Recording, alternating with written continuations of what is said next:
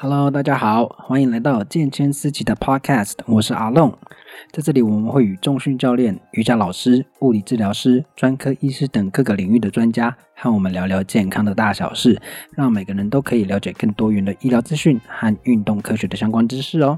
那我们就开始吧。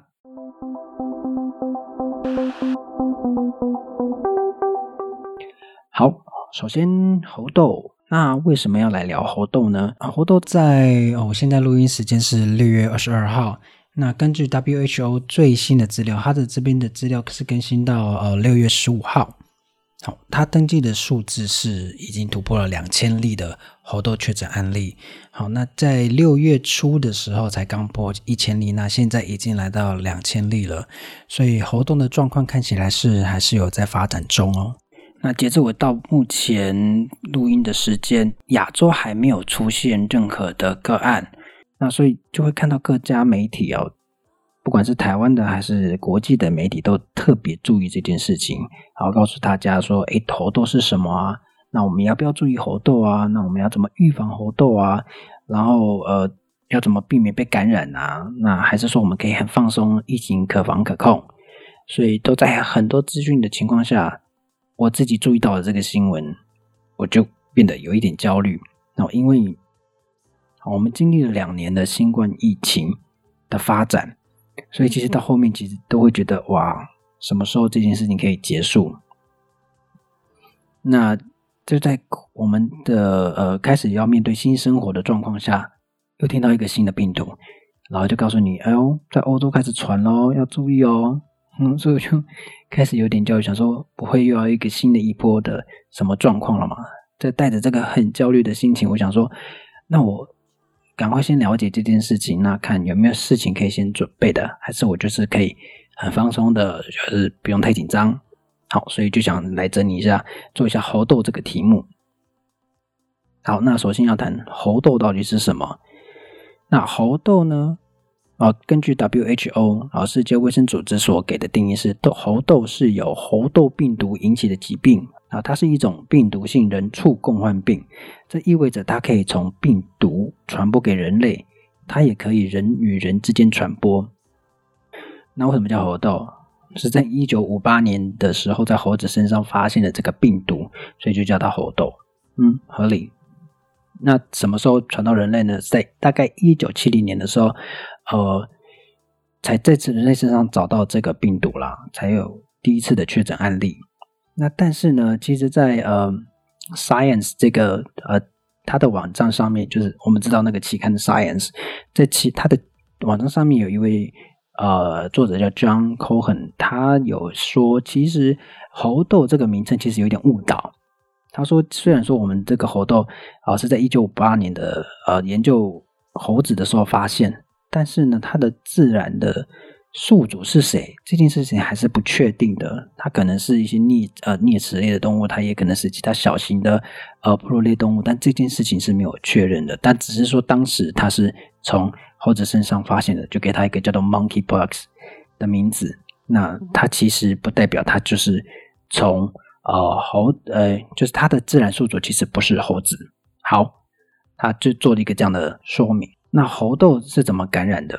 那它其实最主要的传染途径就是接触感染，就是猴痘可以在人们的身体接触受感染的动物时传播给人类。好，那就是说，呃，人跟动物都有可能感染到这个病毒。那也就是说，猴痘可以在人们的身体接触受感染的动物的时候传给人类。人类感染到呃猴痘病毒的时候呢，会出现一些症状。那这些症状大部分可能会集中在你的皮肤上啊，那你可能就带原着那些病毒。那经由跟你的身体密切接触啊，接触到你的呃皮肤上的体液啊、脓液啊或血液的时候，那还有别包括你伤口结痂的时候，都有可能呃造成传染呃猴痘病毒的可能。呃，以及呢身体密切接触，包括人跟人，还有你的衣物。好，你使用的用品，比如说毛巾啊，这些这些啊餐具啊，这些用品都有可能会传染猴痘病毒。那除此之外呢，你口腔中的溃伤啊、损伤啊，都可能具有传染性啊，因为呢，你病毒可以透过你的唾液啊去做传播好，因此你跟啊具有传染性的个体密切互动的人啊，包括像是医疗人员啊、家庭成员或是性伴侣，你的感染风险就会比较大。还有病毒还可以透过胎盘，经由孕妇传给呃胎儿，或者是孩子在出生期间或者出生后，透过皮肤接触有受感染的父母传播给孩子。好，那感染到猴痘之后，通常会有哪些症状呢？啊，它会有发烧、剧烈头痛。肌肉酸痛、背痛、精力不足、淋巴结肿大和皮疹，或者是皮肤损伤等等。那这些出现在皮肤的一些症状啊，比如说刚刚说的皮损啊、皮疹啊，数量可能就是因人而异啦，可能几个到几千个都都有。那它出现的地方它会在哪里？好，听好了，就是会可能在面部、手掌或脚底，那也有可能在口腔，还有生殖器跟眼部都找得到。那 WHO 这边还有附带说明哦，就是皮疹会往面部跟四肢集中，而不是躯干。还有呢，它可以在呃口腔黏膜、生殖器、结膜还有角膜都可以找得到这些皮疹的症状。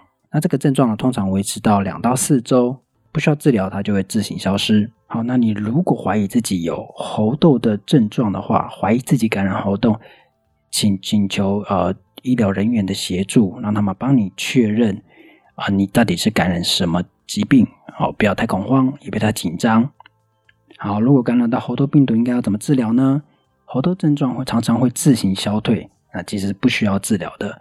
那唯一需要注意的是说，因为皮疹的状况，所以你会有一些伤口，那你要好好去处理它，不要让它被感染啊，或者有其他的状况或溃烂。哦，这个是比较需要注意的。那如果不需要治疗，是不是就不用担心了？你说，嗯，好啦，就算感染了，就是放个呃两到四周，我就会又变成一条活龙，没有问题的，没在怕。哦，其实不是这样哦，感染到猴痘是有一定的致死率哦。根据 WHO 给的资料是说，病死率大概是三趴到六趴之间，听起来蛮高的哦。那他这边其实有一些说明啦。好，首先就是。在大多数的情况下，猴痘的症状会在几周内自行消失，但是对于某些人，这些症状可能导致其他的并发症或甚至死亡。啊，这边有讲啊，那特别针对于新生儿、儿童或是有免疫缺陷基础疾病的人，可能会面临更严重的症状，或是呃有比较高的死于猴痘的风险。那这些并发症呢，有包括皮肤感染啊、肺炎啊、神志不清、那视力丧失、眼部感染。那刚刚讲的这个三到六趴的死亡率哦，它 WHO 这边是说，好，这些流行国家的报告里面，这样的三到六趴的数字是有可能是被高估的。那因为也是在这些流行国家，因为医疗资源的呃受限，所以他们观测到的一些个案其实是有限的，所以这些数据就被高估了。好，这是 WHO 给的说法。好，介绍完啊，猴痘是什么？它怎么来的啊？什么时候发生的啊？那它有什么症状啊？它怎么治疗啊？那它的致死率是多少啊？那现在有另外一件事情，大家一定想要问，这个是病毒，那有没有疫苗？哦，大家现在也是关心疫苗。好，这边就是可以放松一点点的地方了，就是呢，有疫苗的。好，那这疫苗是什么呢？是。以前我们在预防天花的疫苗是可以提供猴痘有一些保护作用。好，刚刚有说啊，那要预防那个猴痘病毒的话，可以用天花的疫苗。但天花在一九八零年的时候就已经消失了，好，甚至在一九七九年的时候，WHO 还公布说，哎，我们已经解决掉了天花。好，所以免烦恼。好，天花解决了，那我们就不用再打疫苗了。那现在还有疫苗吗？预防天花的疫苗？诶，放心，有的。在呃二零一九年的时候，其实啊、呃、有被通过一个疫苗叫 Genius 这时候就可以放心了。哦，有疫苗，那我也不用太过紧张。就都妈的，你说有疫苗，那有没有效啊？而且它这个之前是预防天花的，我现在是面对猴痘呢。啊，你这样随便拿个疫苗通过一个天花的疫苗，我就要信你是不是？好，冷静。根据美国 CDC。在他的网站上面的疫苗指南里面，他有给出一个数据，他说这个呃，Genius 的疫苗对于猴痘的保护力，噔噔噔，有几趴呢？好，来敲个鼓，噔噔噔噔噔噔噔噔，好，有百分之八十五趴，算蛮高的哦。所以不用太担心，这个疫苗是有效的。所以有一些呃预防的方法也都准备好了。好，那这边很有趣啊。好，大概在一九八零年的时候，WHO 就宣布说，耶，我们处理掉了天花，那我们就不用再打疫苗了。所以在一九七九年之前的人都有打过天花的疫苗。哦，那之前一九八零年之前有中过疫苗的人，是不是就不用打了？那我们这种一九八零年之后出生的人，是不是就要紧张了？就是要赶快去打，赶快去打。那英国卫报在五月二十四号有刊出一个报道，它采用一个叫做 Romulus Brandon 的说法，他是说，在一九八零年代之前打过疫苗的人，他们的防护率从百分之八十五到二零一二年，其实已经降到百分之六十了。那从二零一二年到二零二二年，又过了十年，所以那个保护率是向下降的。那没有打的人，更不用说你的防护率是最低的。因为我们小时候。不是有打过疫苗吗？就是我们左手臂上面有一个疤痕，就是有接种过一个疫苗。我们是差不多年纪，就一九八零年后出生的孩子。哎，对，我叫我自己孩子。好，那我们当时打的那个疫苗，难道不就是天花防天花的那个疫苗吗？那时候我们打的疫苗叫做卡介苗。各位，这个不是防天花的，它是防呃肺结核的。好，根据 CDC 这边。呃，这边介绍的卡介苗是一种牛的分支杆菌所制成的活性疫苗，好，经减毒后注入人体，可以产生对肺结核的抵抗力。那一般对初期症候的预防效果是百分之八十五，好，主要可以避免造成结核性脑膜炎等严重并发症。那就是在我们呃满五个月，那或者是你出生满五个到八个月之间，我们就去打了。所以我们对打这个没有记忆，那只是看到我我们左手背会有一个疤痕，那个就是我们打的卡介苗，好，防肺结核的，好，以及呃肺结核所引发的并并发症，好，并不是天花疫苗哦。好，前面讲了症状啊，然后治疗啊，然后还有呃疫苗。那其实回归最基本的是。我们自己要做哪些事情可以预防感染到猴痘呢？好，经过前面的介绍，应该可以大概知道说，猴痘病毒的传染途径就是经由接触，也有可能从唾液，因为你的口腔里面可能会有伤口，经由唾液的传染。所以我们该怎么防疫呢？我想大家应该知道答案了吧？就是说，勤洗手、戴口罩，这些都有帮助。那你没有办法找到地方洗手的时候，就是喷酒精，那就是特别注意接触感染的部分。那如果说你自己怀疑自己有身体不舒服，我的症状好像是呃感染猴痘病毒的症状，那就给医疗人员帮你做确认，你的状况是什么。那这样介绍一轮之后，其实听起来我自己就没那么焦虑了，因为我们知道猴痘是什么嘛，不是像新冠病毒一样是一个未知的状态。然后再来是有疫苗。啊我们不用在很未知的状态下，要很快的去找到发展出一个新的疫苗，好，那就有很多不确定性。好，所以现在有疫苗，然后加上我觉得大家呃都有在练习防疫这件事情，所以勤洗手、戴口罩，然后喷酒精这件事，大家都是非常熟练的。所以在预防猴痘这一块的话，是不需要这么焦虑，但是我们还是要保持警觉了。我们要继续观察了，因为关于猴痘也是有一些。还没有解答到的问题，那是不是会变异？那猴痘病毒是不是比过去又更具有传染力？因为这个病毒已经出现一段时间了，第一次在人类身上发现是一九七零年呢，所以也过了五十年。那这五十年间，这个病毒有什么变化，也是不知道。那所以我们就还是要特别注意，但是就是不用太过焦虑跟担心。那做好我们自己的现在目前的防疫工作，我想多多少少都可以为我们有一些保护。那我们就希望这个病毒，好这。不要有再有新的疫情，那我们就可以慢慢的回到我们原本的正常生活了。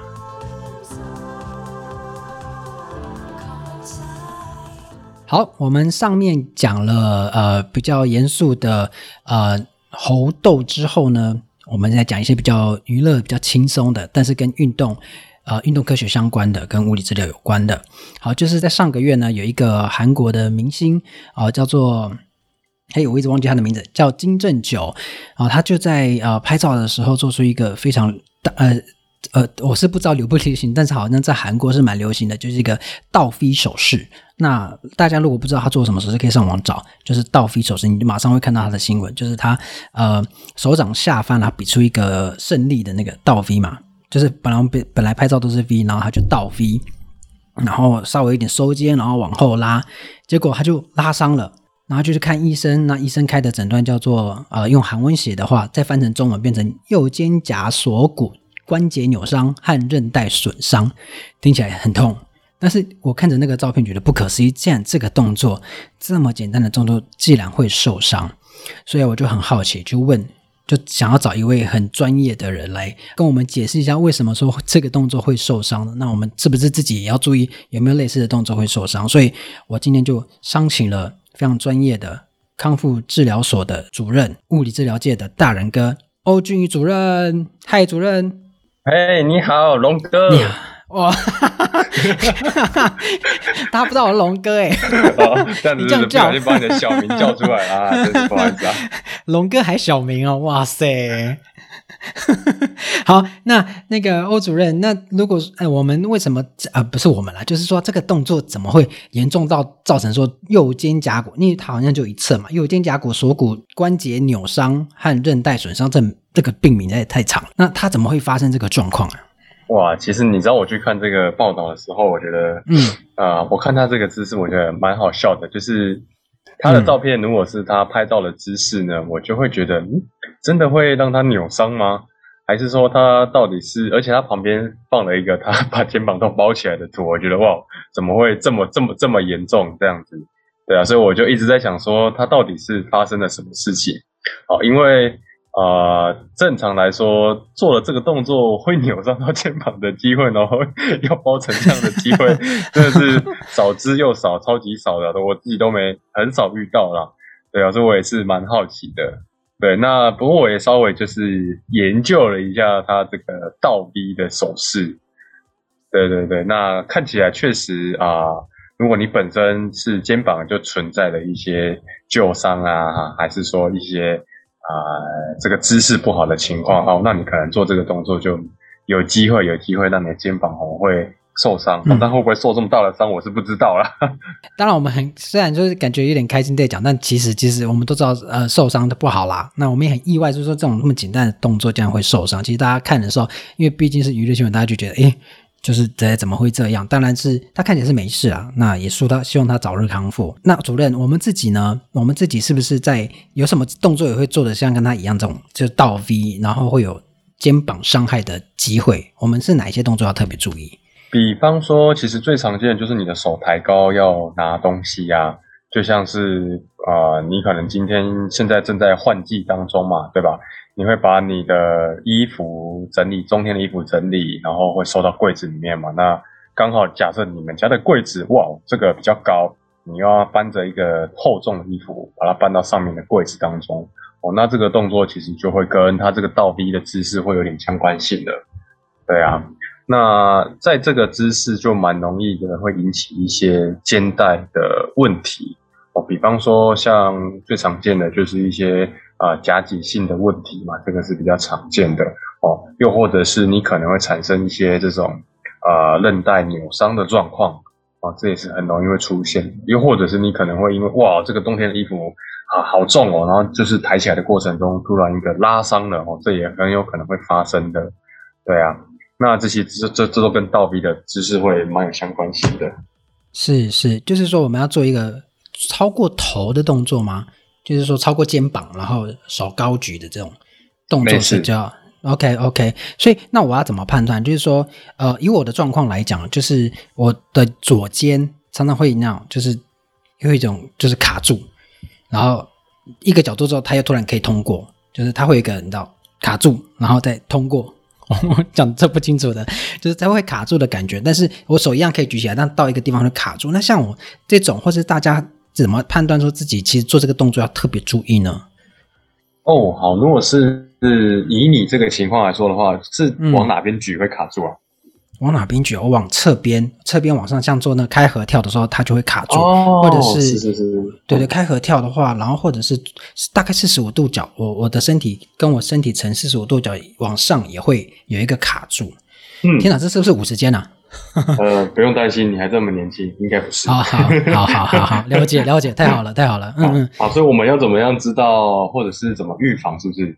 对对对，就大概是我，因为大家可能在做的时候不会下意识，可能就像这位艺人一样，他可能不知道自己会受伤，而且他只有右肩，可看起来应该就是他两边可能呃不对称吧。是，就是说我们自己应该不会特别去注意到，我本来可能就会有就是高风险会受伤的人。对，就像我是在做课开合跳，我也是你知道很努力在做，然后等到做到开始痛了，我已经注意到他那边咔咔咔咔咔，就等到稍微痛的时候我才停下来。是，就是我们都不会，我们大部分人都不会有那个，就是在事情还没发生的时候不会有那个警觉性。嗯，所以我们大概要怎么去判断说，诶，其实我们要特别注意自己要做这个，诶，手要大概超过肩膀啊，往上啊，要提重物啊的动作。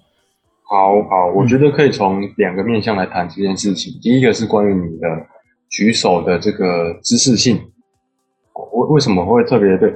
就是通常我们举手的时候，我们就是很很顺利的可以举起来嘛，就是往侧边抬的时候，其实你可以很顺利的抬高。那我说的姿势性是指，假设你今天在举手的过程中发生了一些啊、呃、关节的活动没有这么顺畅，那或者是你的肌肉真的产生了一些紧绷的状态，又或者是其实你其实有一些些韧带的这个撕裂伤，但其实还不引起你的疼痛。于是你在举手的过程当中，你的身体会很自然的想要避开那个不舒服的感觉。对不对？所以你可能就会用一些啊、特定的姿势，或是啊、怪奇怪的姿势来回避它嘛。比方说最常见的就是有人举手他会耸肩啊，对不对？为了让手抬得更高。又或者是有人举手的时候，他会把稍微身体转一边啊，让他的手举得比较高嘛。对啊，这个是从姿势是姿势上来看。所以如果你已经开始哦、呃、有意识到，哎，我其实好像在做这个举手动作的时候，我的身体好像就会歪掉了。哦，或者是呃，有朋友跟你说，哎，奇怪，你怎么举手的时候开始会耸肩啊？那这个你真的要特别注意的哦。OK，可能是已经是嗯，潜在发生一些呃快要啊受伤的状况，然后所以这个时候最好呢还是去检查一下哈。这个是第一个姿势性的。那第二个关于就是啊，从感觉上来说，我们身上通常身体在面对一些疼痛啊，又或者是这种不舒服的时候，会有这种感觉的渐进性。概念上就是一开始你会觉得它卡，可是你会觉得，哎，动的时候我还过得去啦，啊，我还是可以很轻松啦，哦，慢慢慢的，对对，慢慢的下一个阶段就会变成是，哎，卡着卡着，好像就有一点痛痛的，哦，但痛还是可以举得上去哦，对，还是蛮还蛮还是还哦还是 OK 的，啊，休息一下就会好了，哦，这是第二个阶段，啊，第三个阶段就会变成是说，哎，我举到那个地方会痛诶，哎。而且这个痛会让我有意识到说，哎，不行，我不能举上去，我可能要闪一下，然后我才能把手举高的。哦，这个是第三个阶段。哦，那第四个阶段呢，就比较像是说，哦，我举起来的时候，哇，不行哎，很痛哎，举不上去了，这样子，这是第四个阶段的。OK，所以用这种感觉的渐进性，会比较让你知道说，你的身体在哪一个阶段。那我的建议是，如果你的身体正处在第一个阶段跟第二个阶段，那么它很有可能会自己恢复。哦，那多久的时间会恢复呢？大概两周左右。如果你两周左右，哎，这些不舒服就好了，那我想你的身体的恢复功能蛮好的。可是注意哦，如果你超过两周之后啊，你发现哎不行哎，我好像还是很卡，然后还是越来越严重哦，那这个时候真的就是要寻求这个医疗的协助哦。对听众来说，才会是一个。不会让它变得很严重的状态，然后立即性处理得到比较好的效果的一个处置方式。哦，所以就是第一个是哦，我自己有没有发现呃，就是身体会靠一些很奇怪动作来避开我自己呃不舒服的状态。就是你要注意到自己身体有没有怪怪的，就是你明明只要做一个很简单举手的动作，但是你就会弯腰啊、直耸肩啊，或就做一些很奇怪的动作，就表示可能你的身体不太对劲，就是你肩膀那边的动作要注意。好，然后第二个就是刚刚讲的四个阶段，然后第一个阶段就是卡住，就像我那个在做开合跳会有个卡住的感觉，然后第二个阶段是哎，经过那个卡住会稍微有一点点的疼痛，是第二个吗？这是第二阶段。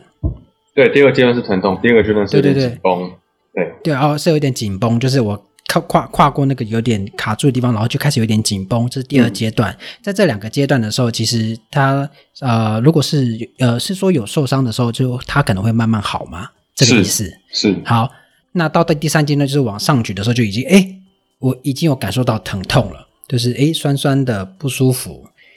然后第四阶段就是到那个点就是超痛，很痛。对，是。对，这个时候不用等，就是找去找呃医疗人员帮你去处理你的伤，就是这个这个不舒服的地方。没错。如果是自己去按压什么的，这个 OK 吗？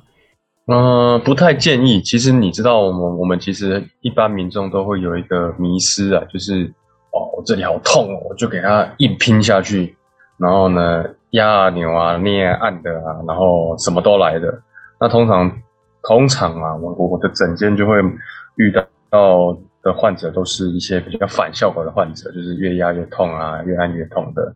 哦，那当然这不是这不是说绝对，就是。很有可能是有某一部分的人其实压压也变好了嘛，但在在我的建议上面就是啊、特别是这些痛点的部分呢，呃，在操作按压上面或是放松上面要要特别的小心跟特别的注意啊。反正就是你只要痛，不要去揉它。好，我觉得这个大家习惯了，其实我自己也会觉得，哎，那个就是肌肉你酸痛，你就会去想要去揉那边。那其实这是一个不建议做的状态嘛。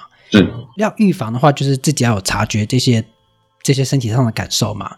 是，那如果说我当我有感受到，比如说刚刚有个紧绷啊，或是我觉得卡住啊，那我是应该要去放松这些位置吗？还是说，其实我应该去做一些呃有一些负重的训练，把这片肌肉练好，这样我才可以避免说，诶，就是会有其他事情发生。哦，好，我的建议是，嗯，在这个时候千万千万不要去做一些负重的训练啊，因为它很有可能会引起你身体更不舒服的结果。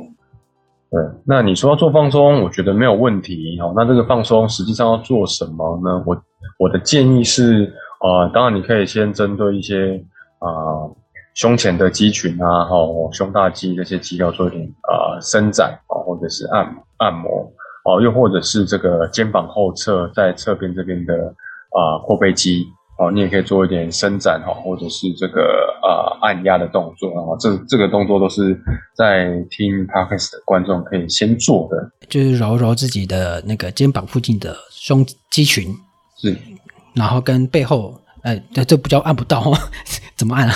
就是要用球啦，花生球啦。哦，就那个、啊、那叫什么网球，很像网球，那个按摩球去做放松，是。OK OK，大人哥之前里面都有说嘛，就是其实呃，当然自己可以做一些处理，但是最重要的是你自，因为每个人身体不同，就包括像这位艺人，那如果要放松，可能也会因为牵涉到其他身体部分什么有比较紧啊或怎么样，都还是建议找物理治疗师来帮你判断，就是帮你找那个，你知道你应该要放松的地方，搞不好你要放松的不是胸肌。是，所以这个可能可以找治疗师、找医师哦，都是非常建议的。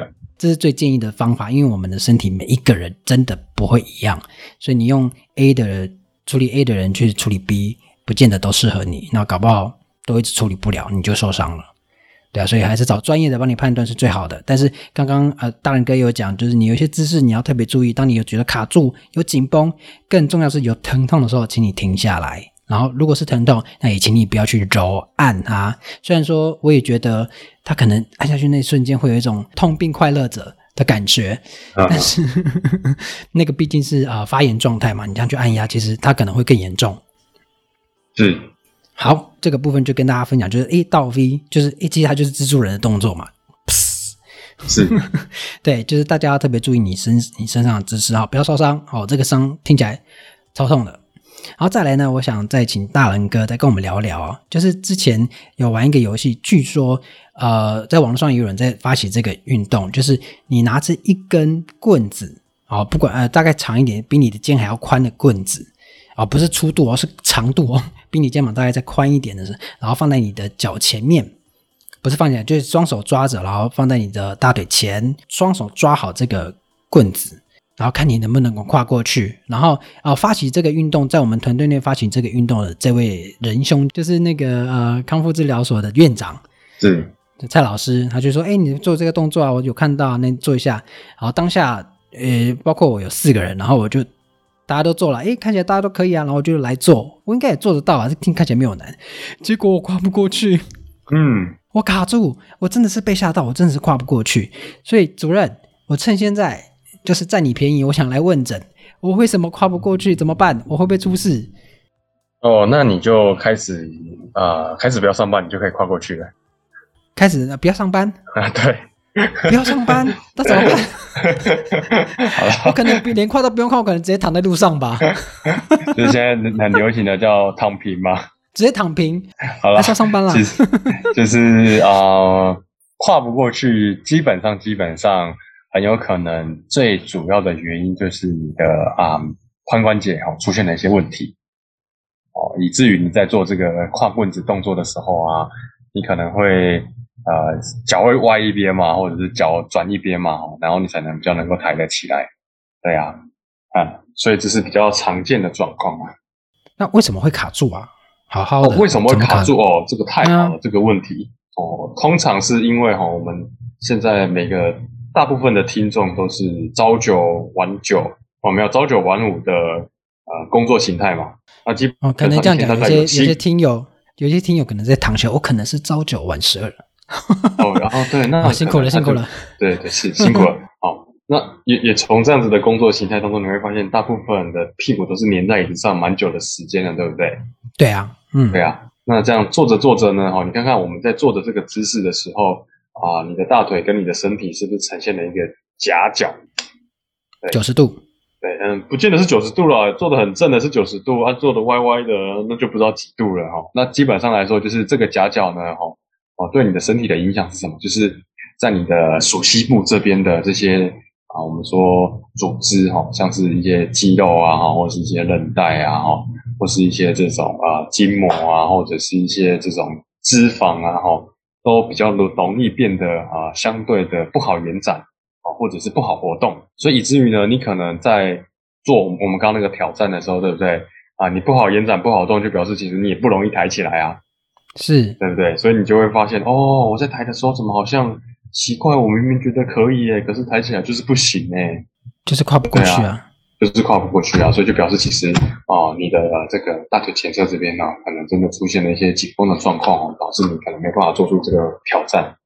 我应该先问，就是说，是不是一定要跨过去？是不是也？就是说，到底是跨过去才是正常，还是不跨过去才是正常？我、哦、当然是跨过去才是正常的、啊。哦，是这样啊、哦，哦，好啦，本来想要争取一下，有些人可能就是像呃，有些人开始可能在抬的时候会稍微把脚往外转一下，就是大腿那叫呃外旋吗？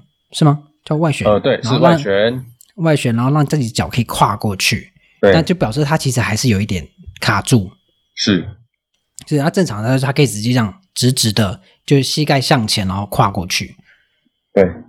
OK，好，那这跟我们久坐这种上班族久坐，然后造成我们的就是属膝部这边相关的组织跟肌群，呃，失去活动度，所以以至于说我们不会没有办法做出那个就是跨过去的动作。是的，所以所以像我们这种人就是不要上班，主任说的啊，不是哦，刚刚那个是开玩笑，我是啊，我的建议是 不要上班怎么办呢？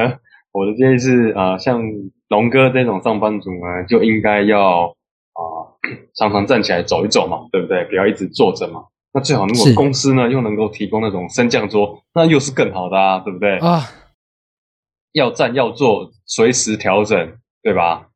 对啊。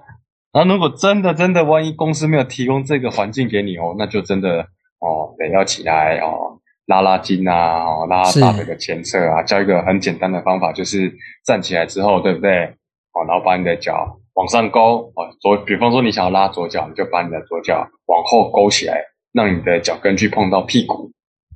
OK，那在操作这个时候呢，要特别注意一个点哦，哦，很多人在做的时候呢，他的腰呢都会过度的往前顶啊，哦哦，就是会会往前。对，这记记住千万不要这样子，你的身体是保持不动的。啊、哦，这样子才有机会可以对，才有机会可以拉到这个大腿前侧的你比较紧绷的地方。OK，好，这是最简单，可以马上就站起来就可以立刻做的，稍微放松一下前侧，不要一直久坐。好的，好的，好的，好，我下次会会拉起来，然后再看我大概要做多久啊？两个礼拜够不够？还是要？差不多，我觉得两个礼拜。我们下次再碰面线上谈话的时候，你可能就会告诉我，哎，我跨过去了，这样子。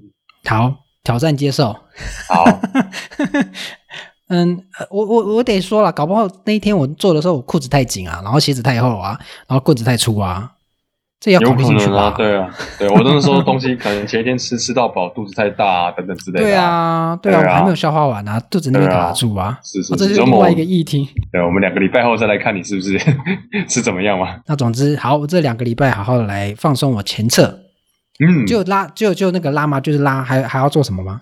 嗯，你先做这个，我觉得就蛮够用的。OK，好。You say so，好，那我就努力做好。那那各位各位听友想要做这个话，我再说一次啊，就是拿一根就是木棍，那呃，其实拿扫把可以，好，扫把的那个柄可以用。那你要拿什么其他的？诶，不求人，不求人好像不够长，但就是大概像扫把那样的棍子，你就是双手抓着它，然后置于你的大腿前方。接下来你要做的事就是双手抓好它，但是你的脚要跨过去，跨过去就是尽量的跨过去。那也不用特别身体要做什么动作，就是跨过去。那膝盖可以尽量朝前就朝前，就是朝前跨过去。啊，如果不行的话，你就是看是不是要转一点才啊、可以跨过去。然后如果说你可以直直的跨过去，表示哎你的哦髋关节的部分就是会哎是比较活动度上是没有问题。如果说你是要转的话，那可能就表示有点紧绷，就可以开始做放松。啊，如果你跟我一样的话。呃，是跨不过去的话，我们先来看几个。第一个，裤子是不是太紧？第二个，鞋子是不是太厚？第三个，棍子是不是太粗？是。第四个，我们再来考虑是不是自己的问题。哈，是。好，好了，那希望大家就是都都可以都可以通过这个这个检测。啊，如果说你在做，诶，如果在做的时候会痛怎么办？哦，会痛哦，那就直接来找我。嗯、不是的，会痛，好好，会痛的话，康复治疗所。对。会痛的话就是啊，哦，那就真的有问题。就我们刚刚有讲到那个三四个阶段嘛，对不对？会痛啦，对啊，会紧啊，会痛，对，就真的还是去看个医生吧。是，那就不要做了嘛，就不要再硬做了。对，就不要再硬做了。对了，好了，各位各位听友，就是当你觉得脚抬起来要跨过去会痛的时候，就停了啦。你跨过去也不会，你也不会长高一公分呐。老板也不会加薪啊，对，对啊，钱也不会变多，你银行的钱也不会突然就是涨个多少这样子，所以痛了就不要勉强。好啊，如果你有紧绷，那我们就一起来放松。好，我们看两个礼拜后状况怎么样。OK，大概就是这两题跟大家放松聊聊。好，那希望大家都的身体都可以健康，好，都没有活动度的问题啊。如果有的话，我们就放松；有疼痛的话，就赶快去看医生哦，不要让自己严重到会需要躺在病床上。那今天非常谢谢康复治疗所的欧主任欧俊义大仁哥，不客气。好，那我们就下次见啦，拜拜。好，各位拜拜。